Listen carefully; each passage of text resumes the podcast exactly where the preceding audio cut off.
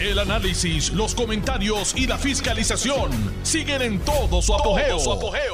Le estás dando play al podcast de Noti1630, Sin Ataduras, con la licenciada Zulma Rosario. Y aquí estoy, lunes 29 de noviembre del año 2021. Se nos está acabando el mes y entra en par de días, entra el mes de diciembre, que es el mes que le dedicamos al nacimiento del niño Jesús. La importancia para nosotros, las personas que creemos en la figura de Jesucristo y sus enseñanzas en la tierra, celebramos, bueno, ya comenzó el adviento ayer, celebramos su nacimiento, celebramos sus enseñanzas, celebramos la importancia de la Navidad, que es el momento para que la familia esté cada vez más unida. Eh, se dirige a ustedes Zulma Rosario Vega, con cariño, con respeto, en este mi programa Sin Ataduras por Noti1, la mejor estación de Puerto Rico, primera fiscalizando. Hay bastantes noticias dando bandazos por ahí. Eh, así que pues me gustaría eh, comenzar con una que no me, no me debe sorprender viniendo de quien viene, pero que no puede pasar con ficha, porque lo que uno dice, uno es amo de lo que calla y esclavo de lo que dice. Eso me lo enseñó a mí mi hermana Evelyn, que sé que me está escuchando cuando yo era prácticamente una niña, para que fuera tomando conciencia de que las palabras no se las lleva el viento, las palabras se quedan. Y se quedan y pueden hacer mucho bien o mucho daño. Y estoy hablando, se lo pueden imaginar, que de la representante Mariana Nogales.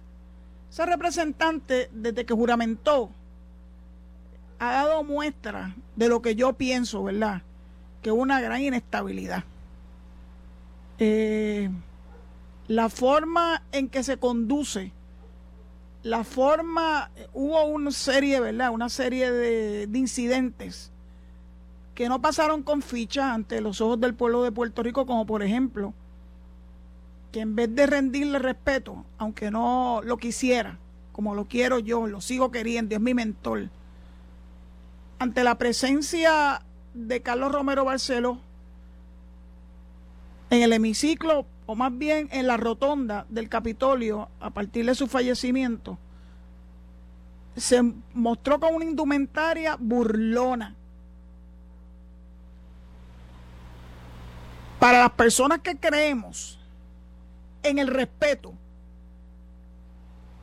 como uno de los varones más importantes nuestros como sociedad, el que nos inculcaron nuestros padres. Nos quedamos verdaderamente anonadados ante, vamos a llamarle expresión para no decir nada que pueda sonar mal. Fue una pantomima, fue un, un show, un show para captar la atención. Esa niña necesita estar constantemente con la atención encima. Creo que tiene serios problemas. De verdad.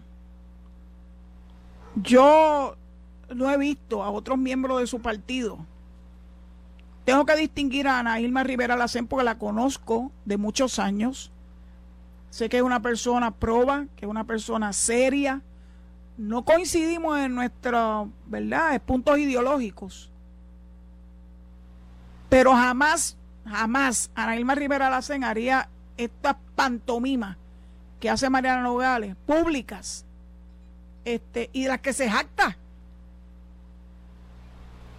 Hoy, varios medios han cubierto unas expresiones que ella hizo y que yo traté de conseguirlas, ¿verdad?, de, en el medio original. A mí me gusta ver las cosas en el medio en donde se publican y ver si la persona a quien se le atribuye las expresiones ha hecho algún tipo de manifestación poniéndolas en contexto o indicando que no son suyas. eh, o arrepintiéndose de haberlas dicho. Uno se puede arrepentir de decir cosas, eso, eso es humano. Pero ni lo uno ni lo otro. Y yo se las voy a leer a verbatim diciéndole que las busqué en Twitter y las busqué en Facebook. Creo que las expresiones fueron publicadas en Facebook, en su página de Facebook, y parece ser que las borró. La verdad que no. Eh, eh, es una sobre otra, sobre otra, sobre otra. Estas fueron las expresiones. Supuestamente eso fue en el día de ayer o. Un día me levanté a las 6 de la mañana y la máquina de fango, junto al consorcio político partidista y de medios corporativos, iniciaron una campaña de descrédito, mentiras y difamación que ya lleva casi dos meses. Yo quiero después de decirle completo, leerle lo que ella escribió, ir punto por punto. Lo que la máquina de fango no sabe y se enterará pronto es que tengo fango para todos. Y cada uno de ellos y el karma los alcanzará. ¡Wow!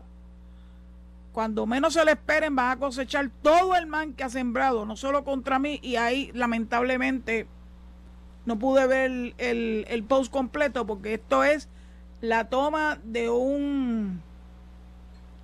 ¿Cómo se llama? Es un screenshot porque como no pude encontrar la genuina, la original, la que ella publicó, pero ella no ha desmentido que esto lo puso ella en su, en su página de Facebook. Mientras más lo leía, yo decía, pero será posible, esto tiene que ser una charada. Esto no puede ser real. Una persona que es figura pública, pues que ella no se ha dado cuenta que ella fue elegida por los votos del pueblo, que confió en ella como servidora pública. Una servidora pública no se hace, no hace expresiones de esta naturaleza. Por más libertad de expresión que tengamos, uno tiene que dar, darse cuenta que uno ha perdido esa privacidad que las personas que no son servidores públicos tienen. Ya ella no es una candidata tampoco. Ya ella es una servidora pública que vive de los fondos públicos y que el pueblo le exige un comportamiento básico, mínimo, como servidora pública. Así que cuando yo leí esto y estaba escuchando de esta mañana estas expresiones en diferentes medios, en esta emisora, en Noti1, yo decía, esto, esto no puede ser posible, déjame buscar, déjame tratar de encontrarlo. Yo no seré un especialista en redes sociales, pero creo que más o menos me, me defiendo. Claro, Facebook no es mi red social favorita, pero yo tengo una página de Facebook que ustedes saben que les he dicho que la reservo para interactuar con mi familia o con mis amistades, particularmente las amistades de la niñez y de la adolescencia. De hecho, estamos eh, hilvanando eh, la reunión de la clase del 72 porque el año próximo es el 22. Eh, si Dios así lo permite, vamos a cumplir 50 años de graduado de escuela superior. Así que ese es el uso que yo le doy a mis páginas de Facebook. Soy muy cuidadosa con lo que yo publico, muy cuidadosa, porque yo jamás pierdo de perspectiva que yo soy una figura pública. Sigo siéndolo. En el momento que yo acepté estar frente a este micrófono, luego de que tanto Alex Delgado como Tuto Soto me hicieran la invitación que yo acepté, sabía que iba a volver a ser una figura pública, que tenía como siempre ha sido en mi vida que ser cuidadosa con lo que yo decía, porque siempre recordaba la. Las expresiones de mi hermana. Uno es esclavo de lo que dice y amo de lo que calla. Así que usted no va a encontrar nunca ningún escrito mío, ni ninguna expresión mía de la que mi familia se pueda sentir abochornada, jamás. Ahí me criaron bien. Mis, mis padres, como le, le dije los otros días, el día de acción de gracia, el día siguiente, eh, tuve el privilegio de tener unos padres extraordinarios, pobres, pero extraordinarios con grandes valores que me modelaron. No me los enseñaron meramente, me los modelaron. Así que yo jamás diré nada, ni haré nada que ponga en riesgo el respeto que yo tengo tanto de mi familia como de ustedes, mi público oyente. Y en respeto a las posiciones que he ostentado públicamente, siempre guardo, siempre guardo una gran distancia para nunca tener que arrepentirme de algo que haya dicho. Dicho eso, cuando yo leí, finalmente las leí, porque me las envió un amigo que yo quiero mucho, porque no las encontraba ni en Twitter ni en Facebook, pero gracias a Dios que mi amiguito me la envió. Gracias, Antonio. Y yo lo leía y yo no lo podía creer lo que yo estaba leyendo.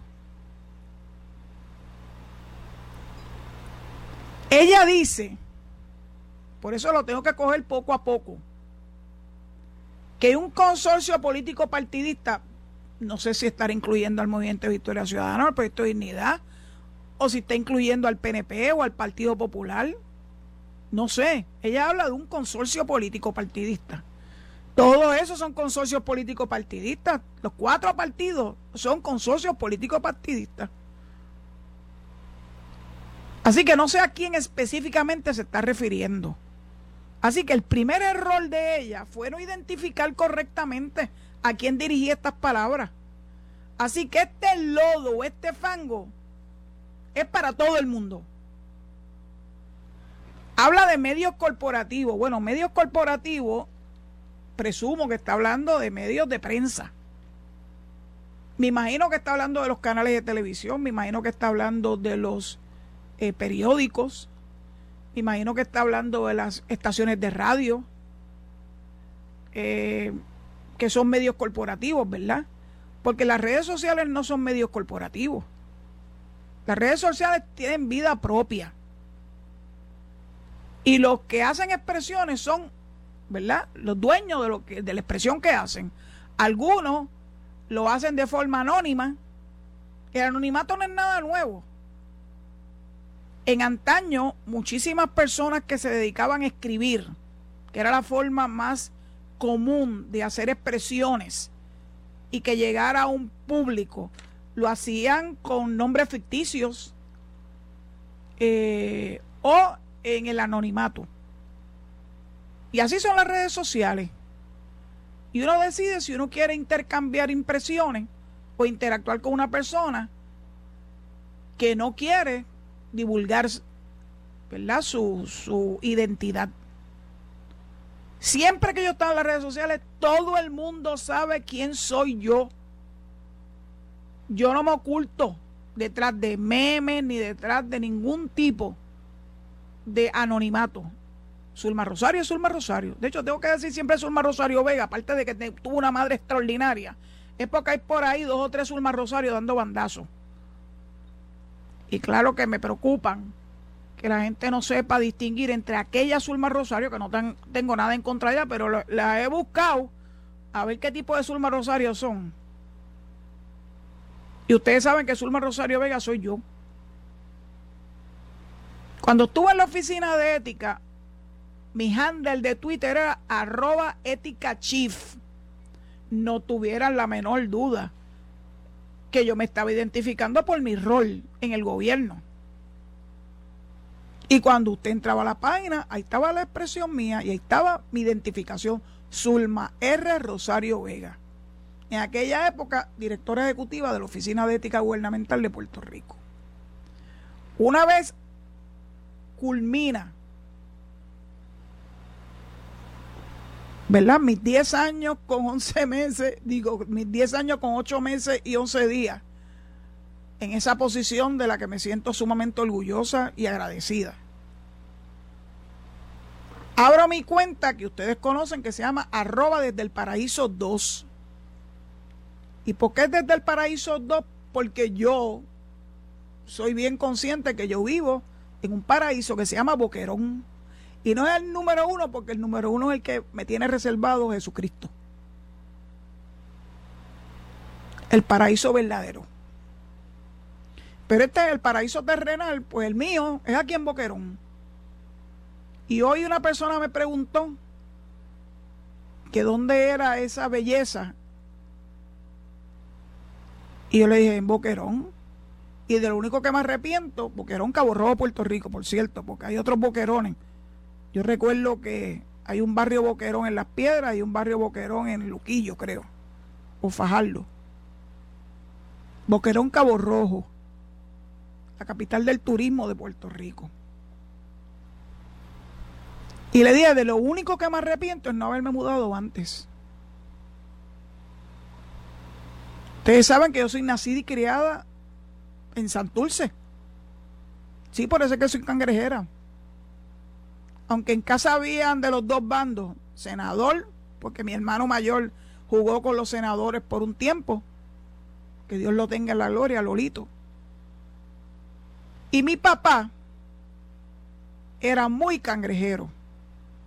Así que de ahí salí yo cangrejera, aparte que yo nací en la parada 20 en Santurce, que es el hogar de los cangrejeros. Más cangrejera imposible. Así que dicho eso, si bien es cierto que de lo único que me arrepiento es no haberme mudado para Boquerón antes, tampoco echo a menos mi ciudad natal, mis vínculos con San Juan, mis vínculos con la capital de Puerto Rico, en donde viví desde que nací hasta los, bueno, hasta los, qué sé yo, 54 o 50 y tantos años, o cuarenta y pico de años, hasta el 2001, para ser más específica. Así que nunca me he ocultado. Ustedes saben que yo soy yo. Más de una ocasión alguien me preguntaba, ¿y usted es usted? Y es, bueno, no sé a qué usted se refiere, pero si usted se refiere a mi persona, sí, yo soy yo. Yo soy real. No es aquella persona exclusivamente que ustedes vieron en los medios. Yo tengo vida propia. Eh, y no me oculto. Hago mi compra. Tuve mi negocio de jardinería y paisajismo. Fui profesor, profesora universitaria de lo que me siento muy orgullosa también, tanto en la Universidad de Puerto Rico como en la Universidad Ana Geméndez. Me siento muy orgullosa de mis alumnos, muchos de ellos han seguido estudiando y han tenido un éxito extraordinario. Pero nunca he dicho algo de la que me pueda arrepentir. He cometido errores. Oh, claro que he cometido errores porque soy humana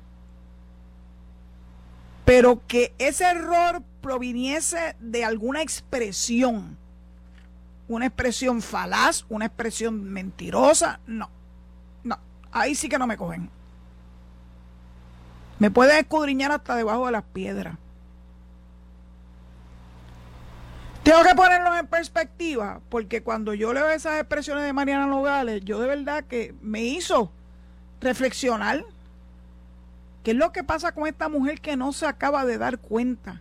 Que ella está en un puesto público, que el pueblo le eligió, que eso merece mucho respeto. Esté o no esté de acuerdo usted con el pueblo de Puerto Rico en su totalidad, pero eso no, no le da autoridad para mancillar al pueblo de Puerto Rico jamás.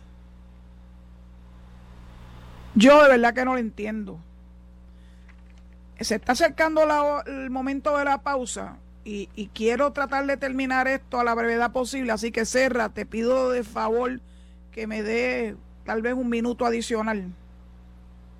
Ella habla de campaña de crédito, mentira y difamación. Si decir que mintió en su informe financiero en la oficina de ética es una mentira, una difamación, bueno, pues yo creo que tiene serios problemas, porque es la verdad. Hasta ella misma se autorrefirió a la Comisión de Ética de la Cámara por ese descuido, que no es un descuido, tú no puedes echar por la borda todas las propiedades que tú tienes a tu nombre, a menos que tú seas una testaferra. Y los testaferros normalmente lo buscan personas que tienen, qué sé yo, eh, dudas en cuanto a la procedencia del dinero. Así que las propiedades a su nombre y sobre la cual dicen que tiene una cuantiosa deuda con el crimen. El Centro de Recaudación de Ingresos Municipales no es ni mentira, ni descrédito, ni difamación. Es la verdad. Que el, que el, perdón, que el Departamento de Justicia la está investigando es la verdad. Eso se hizo público. Que no es hasta enero cuando se abra la próxima eh, sesión que le van a imponer la, la sanción, sea que la que recomendó la Comisión de Ética de la Cámara o sea una distinta eso es verdad, eso no es mentira, eso no es difamación. Así que de verdad que yo no entiendo de dónde nace esta, esta expresión de la representante Mariana Nogales Molinelli eh, de que va a lanzar fango. Uy, tenga mucho cuidado. Porque cualquier cosa que usted diga desde ese momento en adelante se pudiera considerar que es eso que usted está diciendo que los demás han hecho con usted, descrédito, difamación y por más inmunidad legislativa que usted tenga, cuídese de lo que dice porque la difamación puede ser un delito. Bueno, dicho eso, pues le entrego los micrófonos a mi amigo Serra, ayer noti en San Juan, y nos escuchamos inmediatamente que pase la paz. Estás escuchando el podcast de Sin Atadura. Sin Atadura. Con la licenciada Zulma Rosario. Por Noti1630. Noti Aquí estoy de regreso. Recordándole que no recibo llamadas telefónicas ni hoy lunes, ni martes, ni miércoles. Ya jueves y viernes, con el favor de Dios, sí, loca por escucharlo. Eh, así que déjeme culminar porque finalmente conseguí, pero no el original, sino el que publicó mi compañero y amigo Luis Dávila Colón. Eh, dice lo que la máquina de fango, y estoy hablando de Mariana Nogales Molinelli, no sabe y se enterará pronto es que tengo fango para todos. Uy, tengo fango para todos. Y cada uno de ellos y el karma los, los alcanzará. Uy, cuando menos se lo esperen, van a cosechar todo el mal que han sembrado, no solo contra mí, sino contra mi país y su gente. Ay, bendito Mariana. No inmiscuyas al país, ni a los puertorriqueños en esto, que tú mismo te labraste. Tú misma te labraste esto, con tus mentiras. Mentiras que te han valido, sujeto a la confirmación de, de la Cámara en pleno, una sanción de la Comisión de Ética de ese cuerpo legislativo. Tú admitiste que no pusiste esa información en tu informe de ética. Entonces, ¿de qué mentira tú estás hablando? ¿De qué difamación tú estás hablando? Ahora, me preocupa que lo que ya tú has anunciado como una campaña de fango, uy, eh, se convierta en algo bien triste en la historia de Puerto Rico de parte de una servidora pública que jamás se te olvide que como servidora pública tú tienes grandes responsabilidades con nuestro pueblo. Y por más pantomimas que haga, no te va a salvar nadie de que el pueblo te juzgue. Te está juzgando actualmente, se está pidiendo tu cabeza desde el punto de vista de que una sanción económica no es suficiente, que las violaciones éticas que cometiste merecen otro tipo de sanción, pero como mínimo puede estar en la completa seguridad que en el año 2024 todo esto que tú has hecho y lo que has dejado de hacer va a estar ante la opinión pública al momento de determinar si te vuelven a respaldar o no con su voto. Así que pues, cuídate, no, eh, endereza tu camino, estás a tiempo. Si apenas llevas 11 meses en la legislatura, no lo dañe. Digo, no se puede dañar lo que ya está dañado, ¿verdad? Porque tú te has dedicado a hacer cosas que son insólitas. ¿Se acuerdan cuando se trepó en el escritorio de una comisión de la Cámara? Se acostó en el escritorio propiedad pública para hacer un field day fotográfico. O sea, ella quiere llamar la atención a como de lugar y esta es la más, más reciente expresión de ella, así que la dejo ahí. Ustedes son los juzgadores. Que Dios la coja confesa.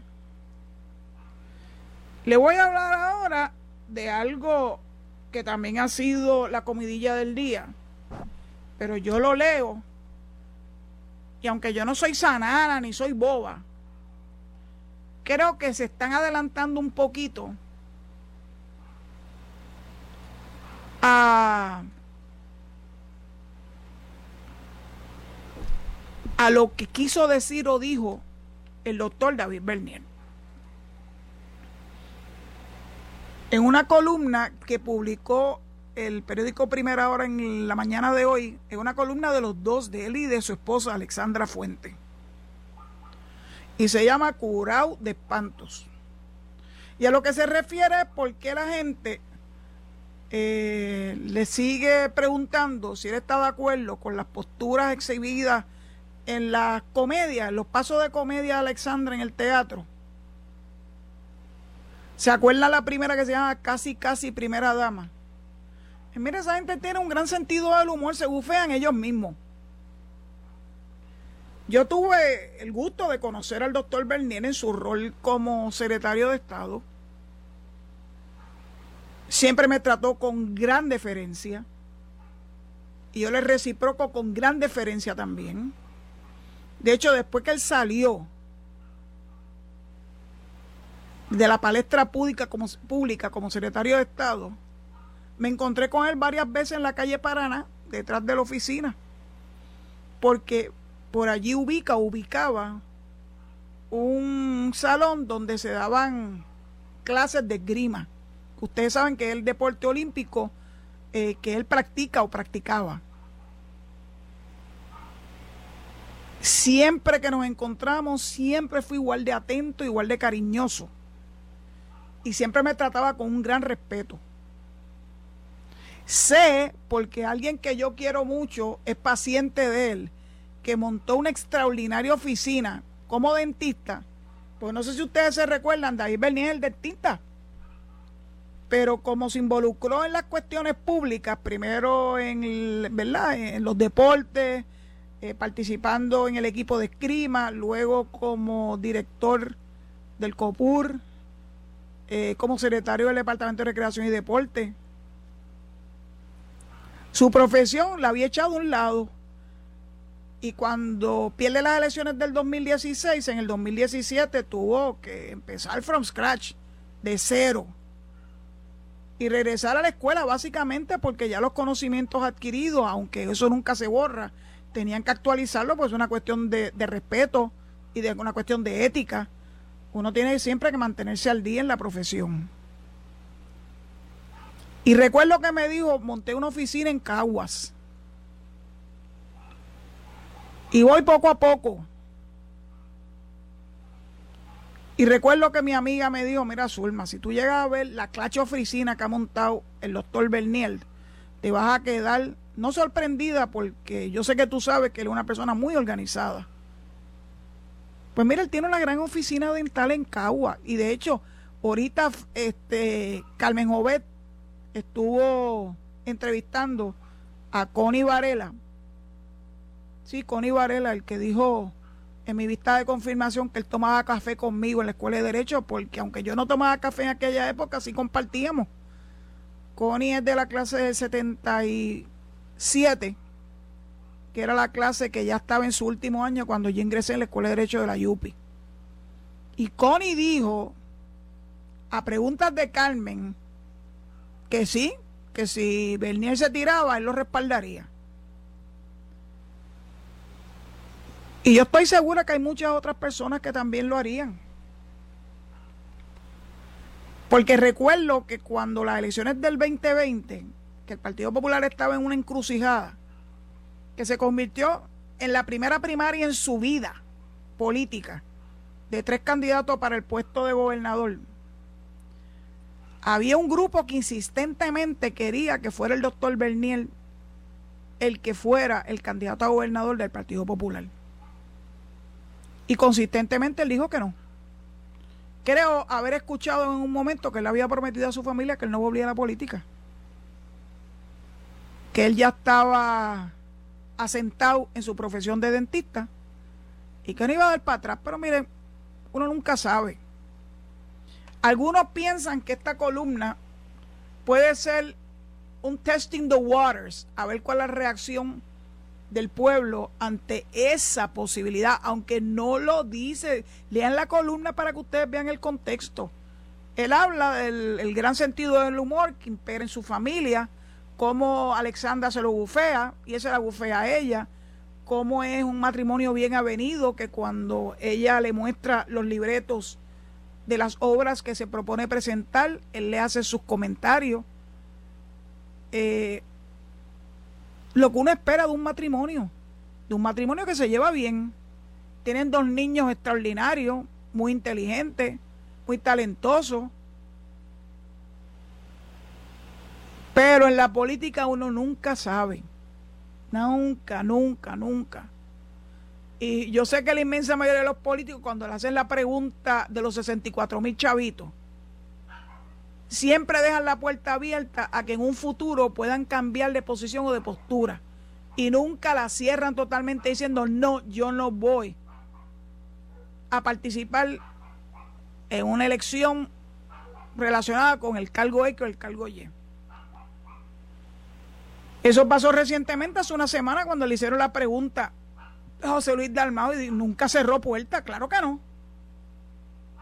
Uno no sabe lo que le depara el futuro uno no sabe cuál puede ser, ¿verdad? Este, lo que el pueblo reclama. Y tiene que llegar el momento para tomar decisiones. Y eso, eso es razonable. Bueno, dicho eso, pues David Bernier, si decide eventualmente correr o no, eso lo sabremos el año próximo. Porque mi mejor recuerdo es que a dos años de las elecciones hay que tomar ciertas decisiones.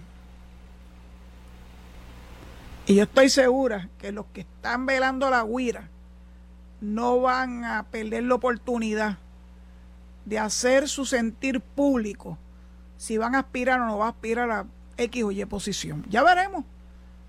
No tengan prisa. Como dice Noti1, las noticias cambian. Como decía un anuncio de antes, solo su peinador lo sabe. Veremos a ver. Bueno, no puedo desperdiciar el momento para hablarles de una noticia que rompió a las 3 de la tarde, o sea que eso fue ahorita. Así que pienso que muy pocas personas tienen conocimiento de que la preciosa bahía urbana, obra de Luis Fortuño, en cuatro años. Pues Luis Fortuño hizo tanta obra que la gente no lo puede ni creer que eso fue solo en cuatro años. Pues si ustedes no se acuerdan, yo sí. Yo trabajé en el Viejo San Juan por muchos años, primero en Fortaleza y luego en la Comisión del Centenario. Esa área de los muelles, salvo uno o dos, o dos muelles que habían sido, ¿verdad?, este, remodelados, era una cosa feísima. Fea, fea, fea. Y esa era la cara que veía el turista cuando llegaba a San Juan, fuera a bordo de un crucero o con una excursión o porque quería ver el viejo San Juan, que es una de las joyas de Puerto Rico. Y que yo sé que Miguel Romero está haciendo todo un esfuerzo porque en la celebración de los 500 años de historia de San Juan, tiene que poner la ciudad capital en una posición extraordinaria. Pues esa bahía urbana que construyó y hubo gente que protestó, porque siempre protestan, no importa lo que hagan, siempre hay unos protestones, que si por eso estaríamos todavía de taparrabo, si por ello hubiesen sido. Pues siempre hablan de la cultura y que se y que miren señores, Puerto Rico para poder desarrollarse tiene que tener visión de futuro. Y esa bahía urbana quedó hermosa. Cuando finalmente se inauguró, y como yo estaba ya viviendo en San Juan, no fueron pocas las oportunidades que tuve para ir y caminar por esa bahía urbana. Bellísima. Pero ahora el gobernador Pierluisi quiere llevarla a otro nivel. Se va a llamar la nueva Bahía Urbana de San Juan. Y a haber una inversión privada de lo que parece ser 118 millones. Y va a ser, según expresó el gobernador Pierluisi, un proyecto donde va a haber entretenimiento, oferta cultural, deportiva y gastronómica, para lo que actualmente son los muelles 6, 7 y 8 del viejo San Juan. O sea, es una extensión a lo que nosotros hoy en día conocemos como la bahía urbana. Tendrá un anfiteatro, un bosque urbano, playas flotantes, pero una cosa espectacular. Y claro que la prensa entonces empieza a preguntar, ¿Y cómo se llegó ese acuerdo? ¿Hubo subasta? Eso no, se, eso no necesariamente requiere de una subasta. Una persona interesada en desarrollarlo plantea mediante propuesta si algo que ha concebido como un potencial proyecto es del interés del gobierno de Puerto Rico o no. Eh, la directora de Autoridad para el Distrito de Convenciones, Mariela Ballines, indicó que el contrato en su inicio establece un arrendamiento por un periodo de 20 años, con varias extensiones posibles a 20 años cada una. Tiene que ser a largo plazo porque esto es una inversión sustancialísima. 118 millones se dice fácil, pero no lo es para que un desarrollador consiga el capital para poder llevar a cabo el proyecto y presumo que por etapa.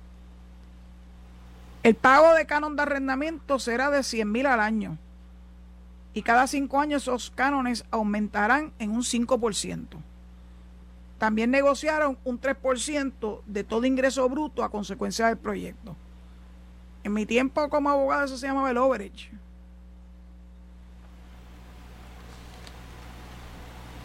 Ese 3% puede representar 7 millones al año. O sea, además de los 100 mil de arrendamiento, 7 millones adicionales al año por el famoso overage. Un 3% del ingreso bruto. Se tomaron muchas medidas se espera que la construcción comience en el primer trimestre del año 2022, o sea, próximamente, y que finalice a finales del 2024. Estos son grandes proyecciones y grandes producciones, esto no es de un día para otro. El gobernador indicó que la construcción del proyecto dará paso a la creación de 180 empleos y una vez comience operaciones podrá ofrecer empleo a 250 personas. El bosque urbano, que es uno de los, una de las partes de este enorme y precioso proyecto, me encantaría ver la maqueta. Se realizará una zona de mil pies cuadrados que contará con plantas autóctonas, eso se llama endémica, y sonidos característicos de las zonas boscosas y montañosas de Puerto Rico. Tendrá un anfiteatro al aire libre. Va a haber unas islas flotantes en esa bahía urbana que tendrán instalaciones para voleibol, tenis playero y acceso directo a la bahía para practicar deportes acuáticos tales como el paddleboard. Eso se llama stand-up paddle, SUP. Y miren esto, el proyecto tendrá hamacas para la relajación de sus asistentes. Uf. Después no hay quien lo saque de la hamaca, a menos que le den un término específico para estar. Después que uno se relaja en una hamaca, y yo sé de hamaca, yo soy especialista en hamaca porque eso es lo que yo tengo en mi casa por todos lados. Hay hamacas colgantes por todos lados. Pues aquí, a pesar de que Boquerón es un sitio árido y, seco, eh, la brisa siempre sopla y es una delicia. Dijo el gobernador que esta va a ser la primera playa urbana del Caribe. ¿Ustedes se acuerdan cuando decían que aquello que eran unas piscinas era la primera playa de Atorrey? Pues esta va a ser una playa de verdad porque va a estar en la costa, en la bahía. En el proyecto va a haber restaurantes, café y tiendas que ofrecerán gastronomía puertorriqueña para emular la experiencia de los llamados chinchorreos de Puerto Rico. En eso ya soy especialista, así que me pueden contratar para hablarle de chinchorreo, pero el contrato siempre va a ser a honorem. También tendrá un mercado de pueblo para adquirir frutas y vegetales y para que los artesanos locales muestren sus trabajos al aire libre. Me parece que es un proyecto hermoso, no parece ser un proyecto eh, difícil, estoy segura que va a ser por, por etapa. Eh, y me parece que eso es lo que necesita Puerto Rico, desarrollo, desarrollo, desarrollo. Pero prepárense, que ustedes saben que los ambientalistas van a buscar alguna razón para oponerse. Y los políticos también van a buscar y van a tratar de establecer que aquí hay corrupción, que alguien se está saltando los bolsillos, etcétera, etcétera. Ese es el discurso de siempre. Y si hiciéramos caso, Puerto Rico estaría todavía en taparrabos. ¿Se acuerdan cuando Sila paralizó la ruta 66? Pregúntale a los municipios como Río Grande, Luquillo, Fajardo, Canóvana, Loíza. Cuán importante ha sido el acceso que les ha brindado, brindado la Ruta 66. Y yo conozco muy bien lo que significó el haber detenido la Ruta 66 y eso encareció el proyecto yo creo que tres o cuatro veces. Uno no puede estar constantemente bajo la premisa de que todo es corrupción, que todo acto de desarrollo tiene corrupción involucrada. Qué lástima, qué lástima. Gracias a Dios que el desarrollo de Puerto Rico se ha dado a pesar de esos que ponen tantos obstáculos. Bueno, y finalmente, para concluir el programa de hoy, debo decirle que el gobernador Pierluisi también está muy interesado en que se resuelva el conflicto generado con Puma Energy y la Autoridad de, Energía Eléctrica para que le den acceso a, a la tubería que va directamente de los barcos que cargan combustible a las centrales termoeléctricas más importantes del área de San Juan. Eh, es el pueblo de Puerto Rico el que va a sufrir las consecuencias si no se logra ese acuerdo. Bueno, dicho eso, y antes de que Serra me regañe, me despido, me despido de ustedes hasta mañana a la misma hora, recordándole que acto seguido viene mi amigo Enrique Quique Cruz en Análisis 630 y luego mi otro gran amigo Luis Enrique Falú. Quédense en sintonía con Noti1, la mejor estación de Puerto Rico y primera fiscalizando y que Dios los proteja y será hasta mañana, si Dios así lo permite. Esto fue el podcast de Noti1630, sin ataduras, con la licenciada Zulma Rosario. Dale play a tu podcast favorito a través de Apple Podcasts, Spotify, Google Podcasts, Stitcher y notiuno.com.